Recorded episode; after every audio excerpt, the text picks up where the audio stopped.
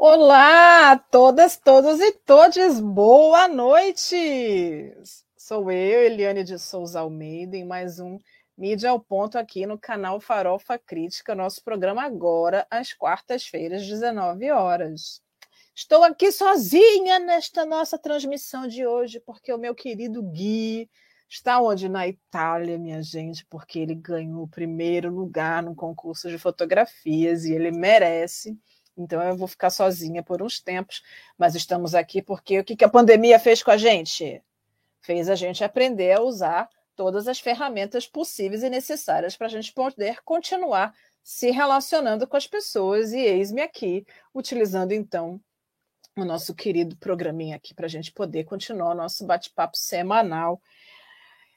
Que eu estou o quê já, né? Pensando na pauta da semana que vem, que vai ser meio árdua, já que a gente está falando de eleições, a gente vai voltar de falar de eleições, a gente fala violência nas eleições da semana que vem.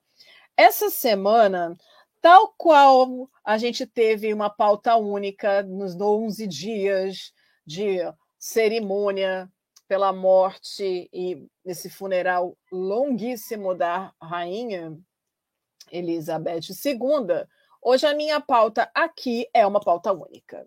E vou explicar por quê. Vocês podem ver aqui que meu nome está vinculado à Universidade de São Paulo, da qual tenho muito orgulho de fazer parte. Mas, como estudante de pós-graduação, eu também tenho um compromisso de dizer que nem tudo é perfeito dentro daquela estrutura enorme e maravilhosa. E isso é o mais desesperador. É perceber o quanto ela é maravilhosa, mas o quanto ela pode ser cruel também. Então, está acontecendo na USP, neste momento, uma situação muito complicada que já vem se arrastando de, bast de bastante tempo, portanto, não é uma situação nova, que é a falta de estrutura na moradia uh, dos estudantes de lá. E quando eu falo de moradia, eu estou falando de um espaço onde esses estudantes vivem.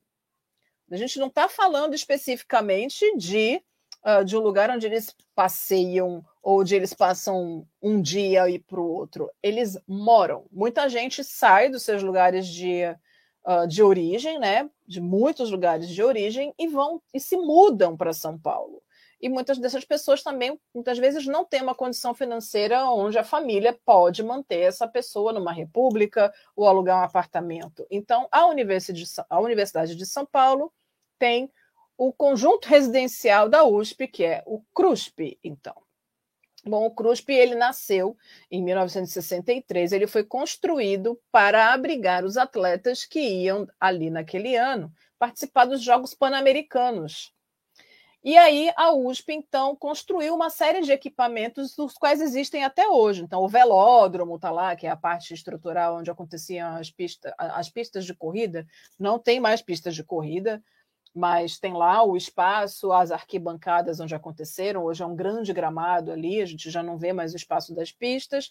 Os dormitórios embaixo, as salas onde eram os alojamentos, hoje a gente tem menos alojamentos, mas aquela estrutura se manteve.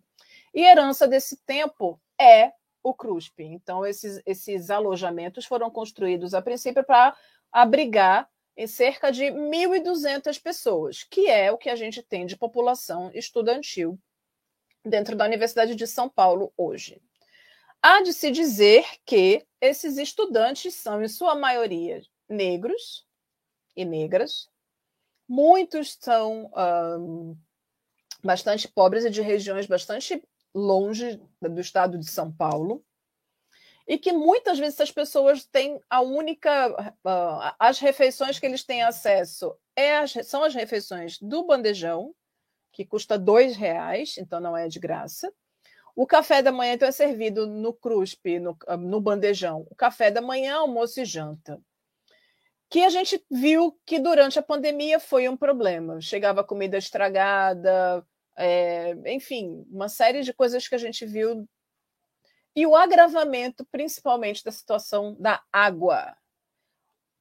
Não havia água no CRUSP não são em todos os prédios do CRUSP, mas a falta de água é uma coisa recorrente na uh, dentro do CRUSP. Ontem, então, pela manhã, estava eu, estava euzinha lá na, lá na USP, e aí eu estava fazendo o que, meu bem? Estava ali fazendo a minha. Eu sou estagiária pai do meu orientador e estava lá, fui para lá anteontem. Amanhã, e aí de manhã, no dia de manhã, a USP estava fechada. Porque os estudantes que moram no CRUSP fizeram uma manifestação e então eles precisavam minimamente de um espaço para uh, poder gritar o que eles precisavam gritar. Então, eles fizeram uma manifestação. Essa manifestação passeou por todo o campus Butantã. E eu não podia deixar de não acompanhar, né? Lá fui eu atrás das crianças, porque é isso que a gente faz quando a gente percebe que uma luta é importante. A gente apoia. Então, os nossos estudantes estavam ali dizendo que a USP luta para que, que tire a PM de dentro da, da universidade, do campus da universidade.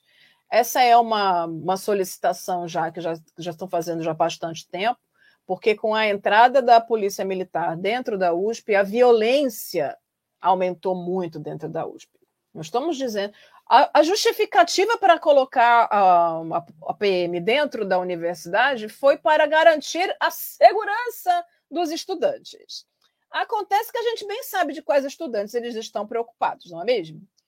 Então, todos aqueles outros estudantes que não eram, que não faziam perfil, que mereciam proteção, não foram protegidos, eles foram atacados pela polícia. Então, a gente viu o aumento da agressão policial para determinados estudantes, que para a polícia não tinham perfil de estudantes, e a gente não precisa nem dizer que são aqueles negros, que têm dreads, as meninas lésbicas, os gays, os trans, as trans. Então, a polícia, quando percebia que eram pessoas desse perfil, logo abordava de maneira bastante truculenta. Então, ontem a gente viu essa manifestação que aconteceu. Ela começou lá no portão 1 de acesso, e foi pela avenida principal da universidade, do campus, né, do, do da, da cidade universitária, fazendo uma grande manifestação.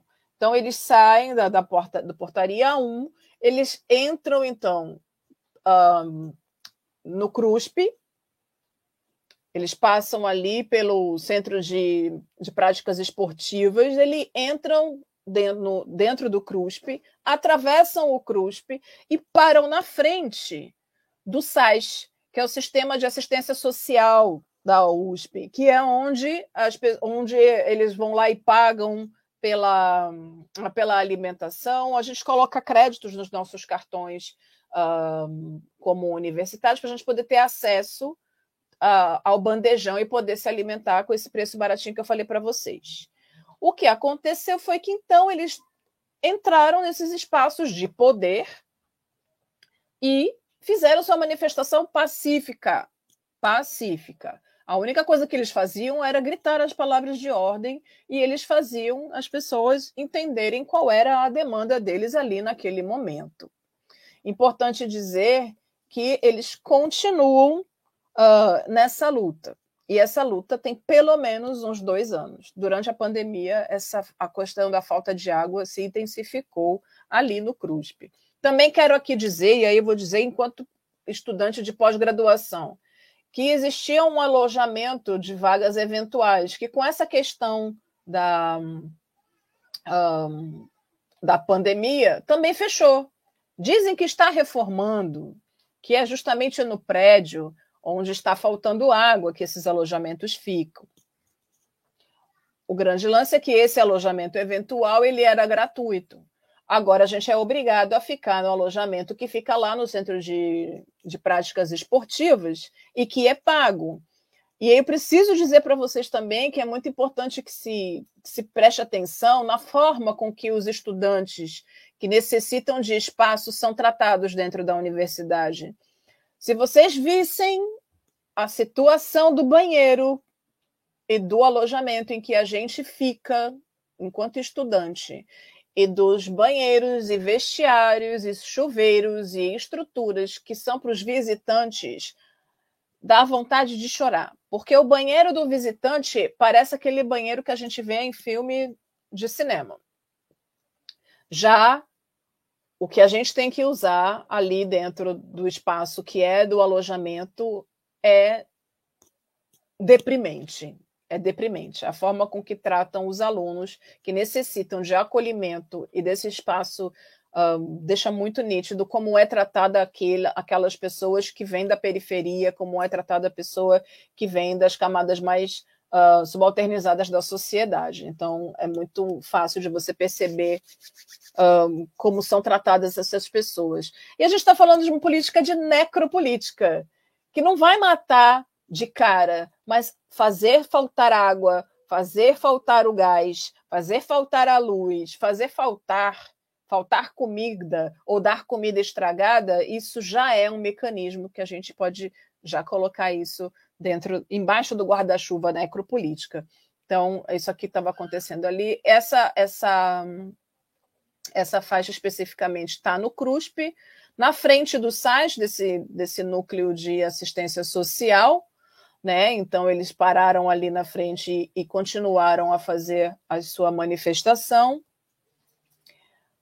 Uh, essa aqui é na Avenida da Universidade, do lado de fora, uh, ainda a caminho do CRUSP, que isso estava acontecendo.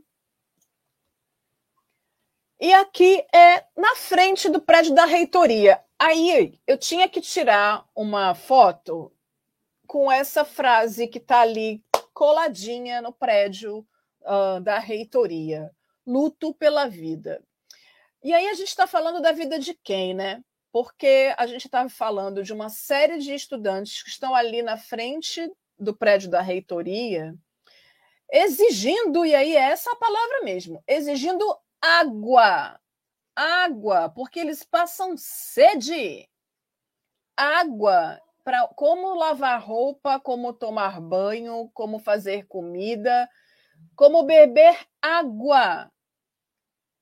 Com qual humanidade estamos tratando? Isso é muito sério, isso é muito grave. A gente está falando de pessoas que estão ali estudando, são estudantes, eles querem água. Eu passei essas informações todas para pessoas que estão em, em grandes veículos de comunicação, e, para minha surpresa, eu não vi isso sair em lugar nenhum, de nenhum canal de mídia. Uh, vi depois que saiu alguma coisa na Carta Capital e uh, nos Jornalistas Livres. E foi isso. A mídia simplesmente ignora esse lado. Quando a gente vai falar sobre os especialistas, vai haver as entrevistas sobre uh, ciência, sobre ciência política, sobre onde... vão lá na Universidade, na Universidade de São Paulo, que sim, é a maior da América Latina, tem uma série de coisas importantes acontecendo lá, e não é isso que se, que se discute nesse momento, mas como se trata essas pessoas que vêm das camadas mais baixas? É disso que se trata. E quando a gente fala que a USP é elitista, é disso. Você não vai ver acontecer um negócio desse no prédio da fé, né? De, é de, de economia e administração. Você não vai ver uma coisa dessas acontecendo no prédio da FAO, arquitetura e urbanismo? Porque são as universidades de elite. Não vou nem falar na Universidade de Direito, que né, é a menina dos olhos, mas um, é assim que se tratam os estudantes que vivem dentro da moradia estudantil. E por isso que é tão importante que a gente uh, efetivamente lute pelas políticas de manutenção e políticas de um, acolhimento desses, desses estudantes nas universidades. Porque esse é o plano fazer a gente desistir. Mas a gente é muito teimoso, minha gente. A gente é muito teimoso. Bom, continuamos aqui então, ainda na frente da, da reitoria. Esse é o momento em que estão lendo uh, o, o documento. Eles escreveram um documento que uh, era, ia ser entregue nas mãos do reitor e que uh, faz uma série de solicitações, né? Então, as reivindicações, eu vou ler para vocês aqui quais são as reivindicações que uh, foram, e essa carta foi entregue na mão do reitor. Então, carta de reivindicações do Comitê pela Reforma Democrática do CRUSP. Formado por moradores, Amor CRUSP, DCE, APG e demais estudantes apoiadores, o Comitê pela Reforma Democrática do CRUSP, no contexto da paralisação por permanência, na data do dia 20 de setembro de 2022, decidida em plenária dos três setores estudantes, funcionários e docentes, é importante que se diga que funcionários da USP e docentes, ou seja, os professores da USP, apoiaram essa manifestação. Vem por meio desta apresentar as seguintes reivindicações para a reitoria da USP. Fim da falta d'água o problema da falta d'água do CRUSP é recorrente. Durante a pandemia, por exemplo, mesmo com a moradia esvaziada, foram inúmeros episódios em que os moradores ficaram sem água em suas casas. Assim, além de soluções emergenciais a curto prazo, exigimos a garantia do fim do problema, o que deve incluir a construção de um sistema de reservatórios que sejam suficientes para garantir o amortecimento das quedas de abastecimento. Em casos de redução de pressão da água pela Sabesp, é responsabilidade da reitoria da Universidade de São Paulo garantir o direito à água para todos os moradores, executando as reformas necessárias para tornar, para tornar a rede de distribuição hidráulica capaz de manter o fornecimento adequado. Já em uma falta prolongada de abastecimento por parte da Sabesp, é importante que uh, a universidade contrate caminhões-pipa. E isso já precisa estar previamente elaborado para evitar qualquer morosidade burocrática. Comprometimento formal com a participação dos moradores na reforma. Eles estão exigindo participar de maneira formal. Então, que a universidade se comprometa em permitir e ouvir e manter contato com, a, com as pessoas que vivem lá para poder saber o que precisa ser feito. Então, uma garantia documental de que a reforma de todos os blocos ocorrerá e que ocorrerá com a participação dos moradores em todos esses blocos, por meio de vias acordadas com os moradores. Ou seja, que as demandas construídas em comitê, composto por moradores e suas entidades, e comunicadas pela Comissão de Representantes em contato com a PRIP, ou qualquer instância que venha a assumir a pasta sejam reconhecidas e legitimadas. Ainda sobre o compromisso com a reforma democrática, demandamos que o próximo bloco alvo da reforma seja o bloco L, a fim de corrigir a redução de vagas provocada pelo esvaziamento do bloco D. O fim da falta d'água e a participação dos moradores do CRUSP na reforma da moradia já em curso são as mais urgentes e necessárias reivindicações destacadas nessa carta. Entretanto, entendemos que a situação do CRUSP e da permanência estudantil envolvem diversas outras demandas, que, por hora, não receberão igual destaque, em vista de que a, priori, de que a, a da nossa prioridade expressada. Assim, nomeamos outras demandas não negligenciáveis e necessárias de serem resolvidas imediatamente por parte da PRP e da reitoria da USP. Gente, prestem atenção nisso. Reparo imediato de todos os elevadores do CRUSP. Os elevadores estão em estado deplorável, gente. Muitos dos quais seguem há meses sem funcionar aumento da frota de ônibus circulares aos finais de semana para poder atender os moradores do CRUSP e nos horários de pico dos dias úteis, diminuição das filas dos restaurantes universitários e a fiscalização do cumprimento dos contratos, fornecimento de janta aos fins de semana para atender a demanda do CRUSP. Vocês lembram que eu falei para vocês que tem o restaurante? Pois é, o restaurante funciona de segunda a sábado até o horário do almoço. Sábado à noite e, domingo, as crianças simples, as crianças se acham, mas os, os estudantes simplesmente não têm onde comer. Se não tem ônibus para ir até o centro de São Paulo ou para sair da cidade universitária, o que, que esse povo vai fazer, gente? É, é para lá de desumano. Falta d'água, falta de comida, falta de estrutura, falta de humanidade. Eles pedem também o retorno do passe livre no transporte público para os moradores do CRUSP, políticas mais efetivas na promoção da saúde mental para os moradores, muita gente com depressão e síndrome do pânico ali naquele espaço, porque por conta de todos esses problemas ainda há a pressão dos professores da, dentro das disciplinas, então é, é, muito difícil.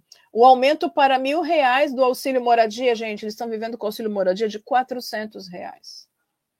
400 reais. Então, eles pedem mil reais de auxílio moradia.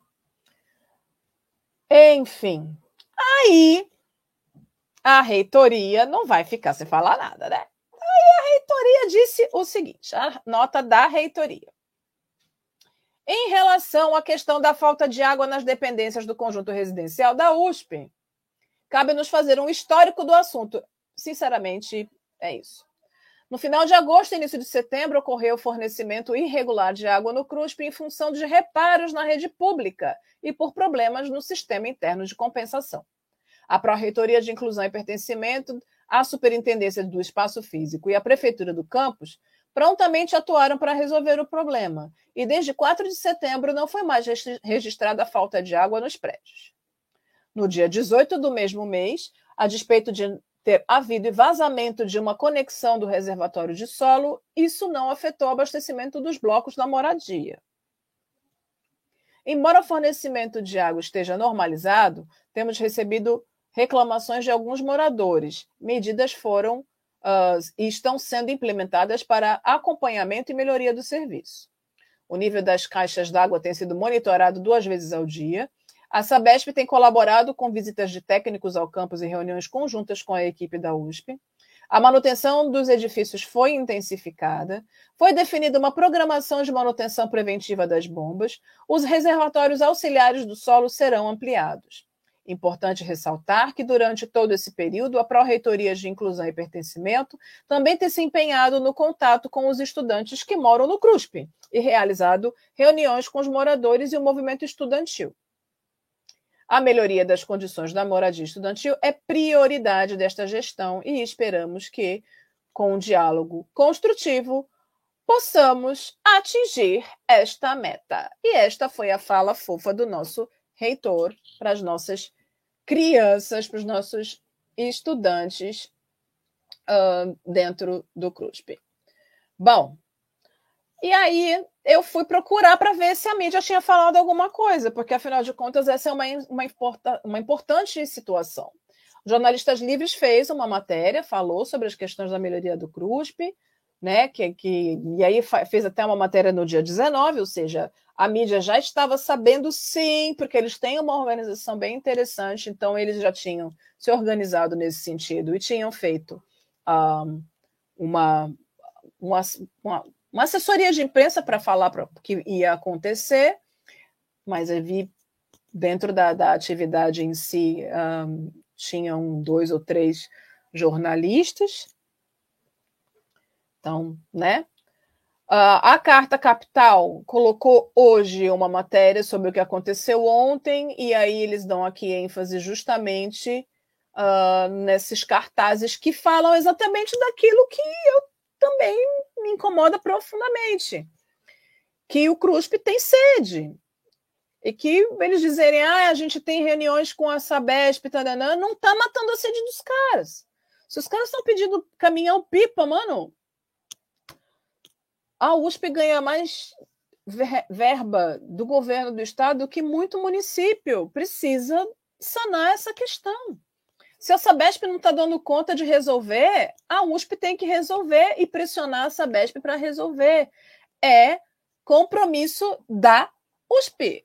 Eles precisam fazer alguma coisa nesse sentido.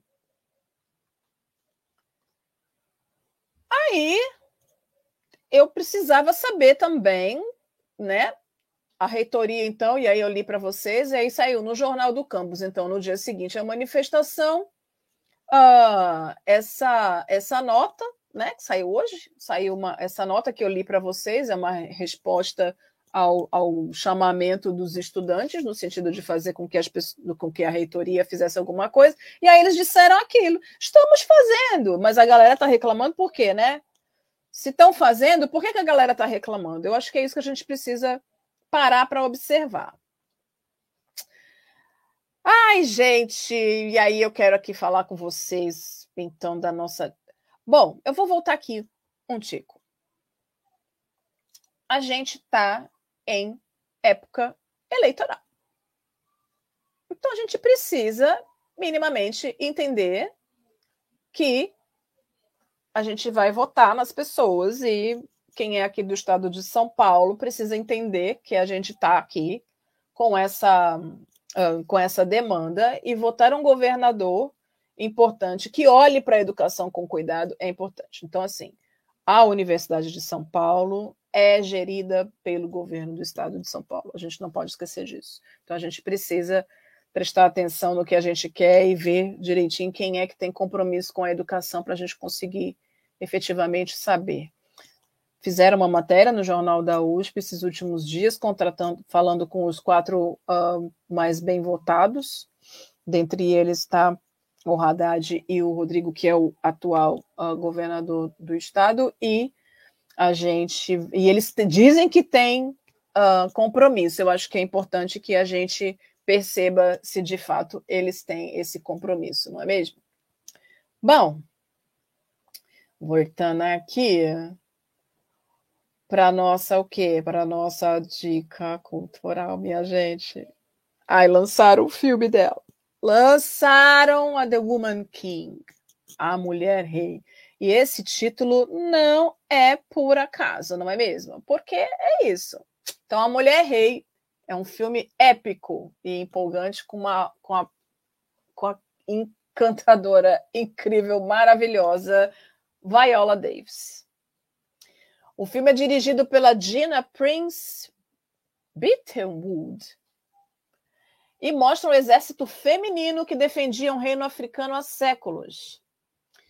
Então, a história, que é ambientada em 1823, mostra a trama de como vivia e agia as Agoji, que são esse grupo de mulheres uh, de mulheres guerreiras, são comandadas pela general Naniska, que é então um, Davis, para proteger o reino de Daomé, atualmente Benin, na África Ocidental, de grupos rivais e de ameaças estrangeiras, principalmente de traficantes de escravos. Formado apenas por mulheres, o grupo impressionava por sua força e disciplina para lutar contra adversários e sempre recebia novas recrutas. Uma delas é Naui.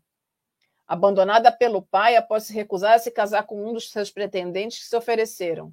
Disposta a mostrar, mostrar o seu valor, ela se esforça durante o árduo treinamento e acaba fazendo amizade com, com Isoji, que é a tenente encarregada de treinar as novatas. Aos poucos, a jovem passa a chamar a atenção de Naniska, que a vê como um ótimo reforço para as Agoji. Além de liderar as bravas guerreiras, Naniska é conselheira do rei com questões envolvendo a proteção do seu povo, ainda mais depois da chegada do brasileiro Santo Ferreira, junto com o amigo Malik, cujos interesses podem causar graves problemas para as Agoji e os habitantes de Daomé. Eu vi um pedacinho de uma fala dela com o Lázaro Ramos fazendo uma pergunta, e, e ela diz que fala sobre a chegada dos portugueses aqui no Brasil. Eu acho que a gente vai ter informações bem interessantes, então a gente tem que ir no cinema assistir esse filme. Aí, para deixar vocês com um gostinho, vamos dar uma olhadinha no trailer.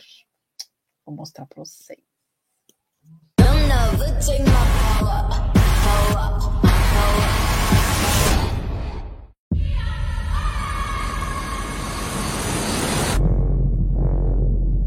An evil is coming that threatens our kingdom, our freedom.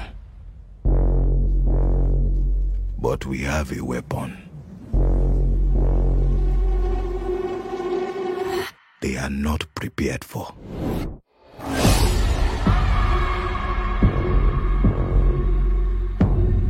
My king, the Europeans wish to conquer us. They will not stop until the whole of Africa is theirs. We must fight back for our people. Haneska, you're asking me to take them to war. War. Some things are worth fighting for. Don't know take my power, power, power. Don't know take my power. You are called to join the King's Guard. Don't know who take my power. No kingdom in all of Africa shares this privilege. Train hard, fight harder.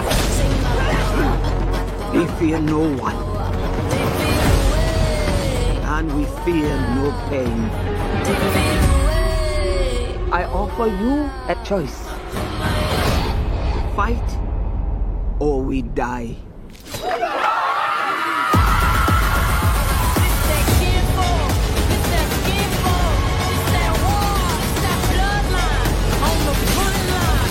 Ready for war? Where you going?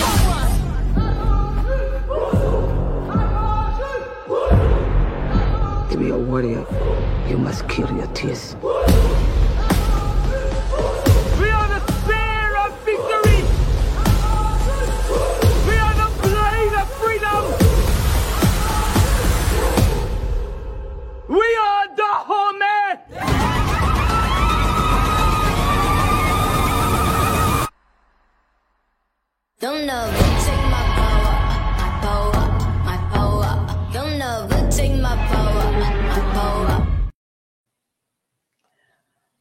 Ai, minha gente, a gente não tem que ir no cinema ver isso. A gente tem que ir no cinema ver isso.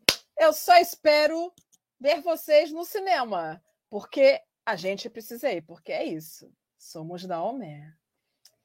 Ai, minha gente brasileira, que coisa mais doida. Essa mulher é incrível. Bom, então a gente fica por aqui. Eu espero que vocês tenham gostado. Não esqueçam de se inscrever no canal, de, acionar o sininho. Eu vou começar a fazer umas programações diárias para perturbar vocês, porque eu quero vocês aqui comigo. Então eu quero que vocês tenham uma semana ótima, muito juízo, ou um pouco só. E uma linda quarta, quinta, sexta, sábado, domingo, e eu vejo vocês na semana que vem. Tchau, tchau.